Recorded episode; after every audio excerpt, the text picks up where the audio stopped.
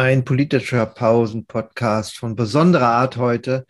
Dazu begrüße ich Sie alle. Ich hoffe, Sie haben äh, schon ein bisschen Nahrung vor sich liegen und ein Getränk, um die Mittagspause gut zu überstehen. Geistig werden Sie gut überstehen, denn eine wunderbare Mitarbeiterin, die Anne Goldmann, ist heute dabei bei dem politischen Pausen-Podcast, zu dem ich Sie alle recht herzlich als Zuhörerinnen und Zuhörer begrüßen möchte. Hallo, herzlich willkommen. Wir haben uns heute gedacht, so ein bisschen im Nachgang zu dem großen Erlebnisraum der Bundesversammlung noch einmal einen Blick äh, rückblickend auf den Bundespräsidenten zu werfen. Anne Goldmann hat eine wissenschaftliche Arbeit entwickelt, geschrieben zu den außenpolitischen Akzentuierungen der Bundespräsidenten. Und deswegen möchte ich Sie dazu nochmal befragen. Ich meine, aktuell war ja erkennbar am Sonntag nicht nur die fulminante außenpolitische akzentuierte Rede von Steinmeier, sondern auch verbunden mit dieser Reiseplanung. Ne? In, äh, gestern äh, in die äh, baltischen Staaten zu fahren. Das war ja alles nicht zufällig, oder? Das war durchaus sicherlich nicht zufällig und das ist ja auf ein großes mediales Echo durchaus gestoßen. Vor allen Dingen eben seine seine direkte Ansprache an den russischen Präsidenten, die er da am Sonntag vorgenommen hat. Ich würde die Einschätzung teilen, dass es eine bemerkenswerte Ansprache war. Ich würde nicht unbedingt die Überraschung darüber so sehr teilen, weil wir auch schon bei Steinmeier vor fünf Jahren Ähnliches beobachten konnten. Also wenn wir uns zurückerinnern an das Jahr 2017, dann war das ähm, zu der Zeit, zu der Steinmeier gewählt und dann vor allen Dingen vereidigt wurde, ganz stark geprägt von dem deutsch-türkischen Konflikt. Wir erinnern uns vielleicht, ähm, Dennis Yücel war damals inhaftiert in der Türkei und auch da nutzte Steinmeier tatsächlich seine erste Rede für eine ganz direkte Ansprache. Ja, und ich kam am Sonntag leider nicht auf den Namen. Ich sagte nur der türkische Journalist, der ist mir natürlich nur eingefallen, weil in der Tat die Rolle damals vom Außenminister als und dann zum äh, Bundespräsidenten. Da hat man gedacht, jetzt kann er das so diplomatisch wie ein Außenminister nicht formulieren. Er muss anderen Kontext wählen, aber da war er sehr direkt. Und diesmal hat er sich ja noch ähm, an größere gewagt, nicht nur an Erdogan, sondern auch an Putin ganz offensichtlich. Ja, und Reiseplanung, äh, das hattest du ja auch untersucht äh, in Abstimmung Bundeskanzler, Bundespräsident die sind ja manchmal als Türöffner unterwegs gewesen, ne? die Bundespräsidenten. Ja, durchaus. Also das, ähm, den längeren historischen Blick hast du ja in deiner ähm, Publikation gewagt, die ja auch noch mal viel stärker vom, ähm, ja, vom Ost-West-Konflikt äh, sozusagen geprägt war, beziehungsweise in Zeiten des Kalten Krieges ja sicherlich noch mal eine andere Dimension hatte. Ich habe mich in meiner Arbeit ja etwas stärker auf die jüngere Vergangenheit konzentriert und Gauck und Steinmeier, also das erste Amtsjahr von den beiden jeweils ähm, miteinander verglichen. Und da konnte man schon sehen, dass sie trotz aller Beschränkungen, der ja die Rolle des Bundespräsidenten durchaus auch unterliegt und ein relativ starkes Protokoll, Protokollwesen, was wir da ja auch haben, ähm, dass sie es eben doch schaffen, auch eigene Akzente zu setzen, ja. Jetzt hatte Gauck ja international eigentlich keine Erfahrung und Steinmeier ist eigentlich überall hingeflogen, in, dem, in den Orten, in denen er längst schon sich auskannte und überall schon mal gelandet war. Ne? Das ist ja auch ein Unterschied. Trotzdem hat er jetzt in den letzten vier Jahren doch noch Orte gefunden, die er noch nicht bereist hatte als Bundespräsident. Wie läuft denn die Auswahl dieser einzelnen Länder? Mm, also ganz grundsätzlich ist diese Reiseplanung im Bundespräsidialamt eine sehr langfristige. Also da sehen wir natürlich viel weniger tagesaktuelles Geschehen, sondern es ist etwas, das ähm, das Bundespräsidialamt durchaus auch mit dem Bundeskanzleramt und dem Auswärtigen Amt von langer Hand abstimmt. Manchmal, wenn es dann eben doch zu sehr tagesaktuellen sagen wir mal, Verschiebungen kommt, dann kann es auch schon mal sein, dass der Bundespräsident vielleicht sogar ein bisschen zurückstecken muss, weil es dann doch erstmal als wichtiger gilt, dass der Bundeskanzler die Bundeskanzlerin das war es ja vor allen Dingen in den letzten fünf Jahren ähm, reist oder eben der Außenminister. Ähm, aber an sich sozusagen hat das eher ähm, lange Linien, die man dort verfolgen kann. Nichtsdestotrotz ist es durchaus auch von den natürlich eigenen Wünschen des jeweiligen ähm, Amtsinhabers geprägt. Also die können da sozusagen schon aktiv mitentscheiden.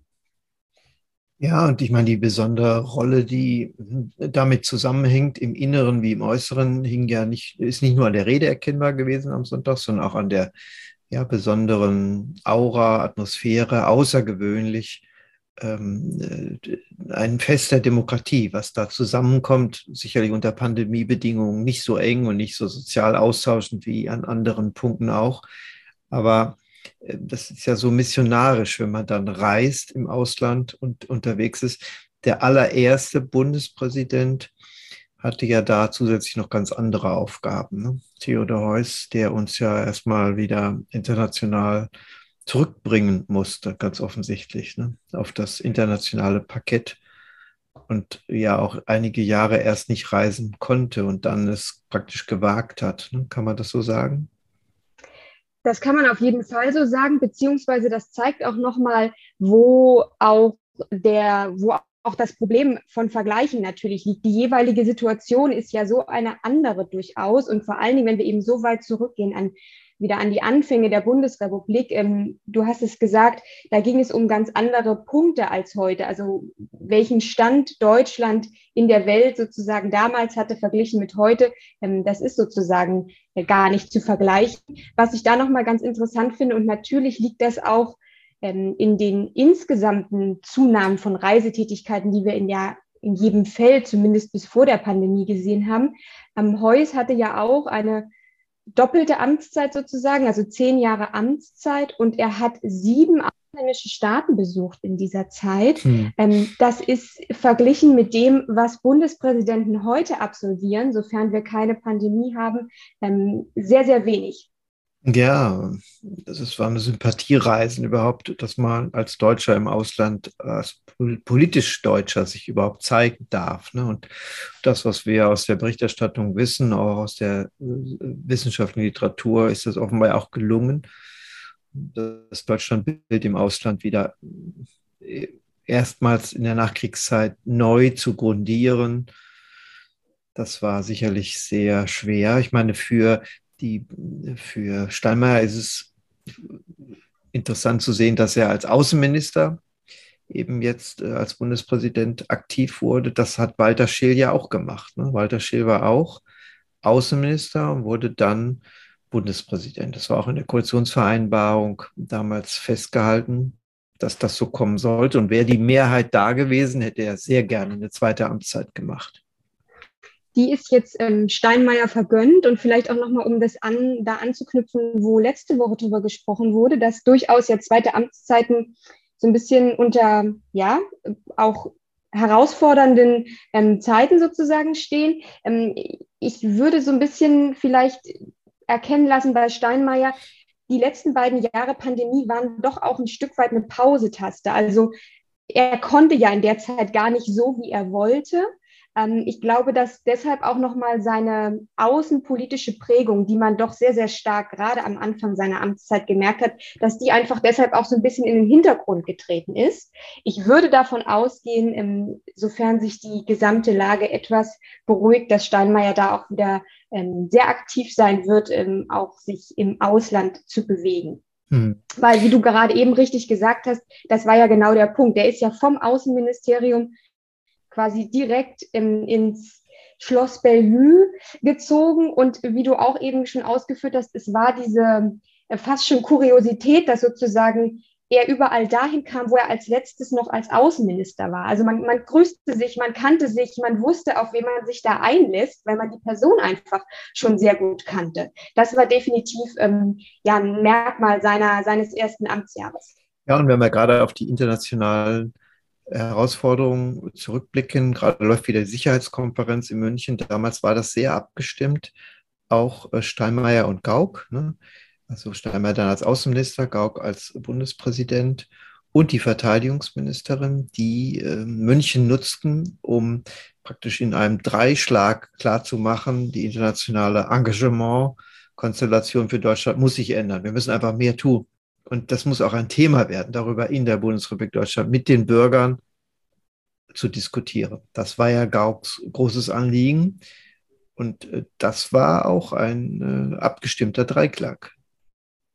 Ja, durchaus. Der zumindest auch damals, als er dann ähm, aktuell war, auch genau so interpretiert wurde und von dem so auch genau Notiz genommen wurde, ja. Vielleicht abschließend nochmal die Frage, wenn du jetzt äh, Bundespräsidentin wärst, was ich dir sehr wünsche, du würdest das sicherlich gut ausfüllen. Wo würdest du hinreisen und was würdest du anders machen? Gute Frage, schwere Frage hier zum Ende. Ähm, also was man natürlich schon sehen kann, ist einfach, wie stark sozusagen auf ähm, ja, Symbolik ja bei dem ganzen Thema gesetzt wird.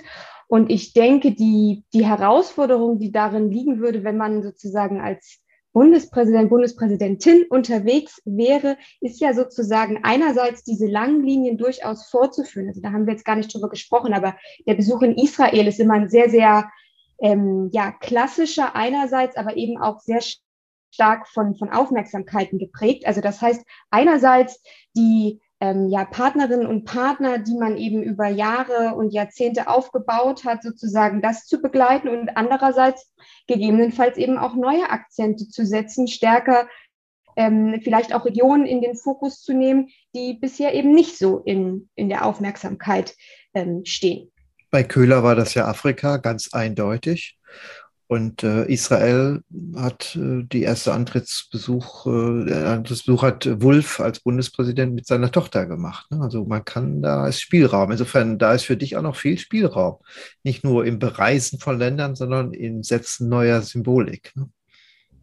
Ja, schauen wir vielleicht erstmal, wie die zweite Amtszeit von Steinmeier sich gestaltet und ja. Ähm, ja. wie das dann weitergeht mit der, ähm, ja, mit der Besetzung dieses ähm, Staatsoberhauptes. Gut, dann äh, äh, werden wir das weiter beobachten, wissenschaftlich natürlich. Und äh, danke, dass die Zuhörerinnen und Zuhörer die Pause genutzt haben, um noch einmal über die Internationalität des Bundespräsidenten mit uns gemeinsam nachzudenken. Ich bedanke mich bei Anne Goldmann auch. Danke und tschüss. Sehr gerne. Tschüss.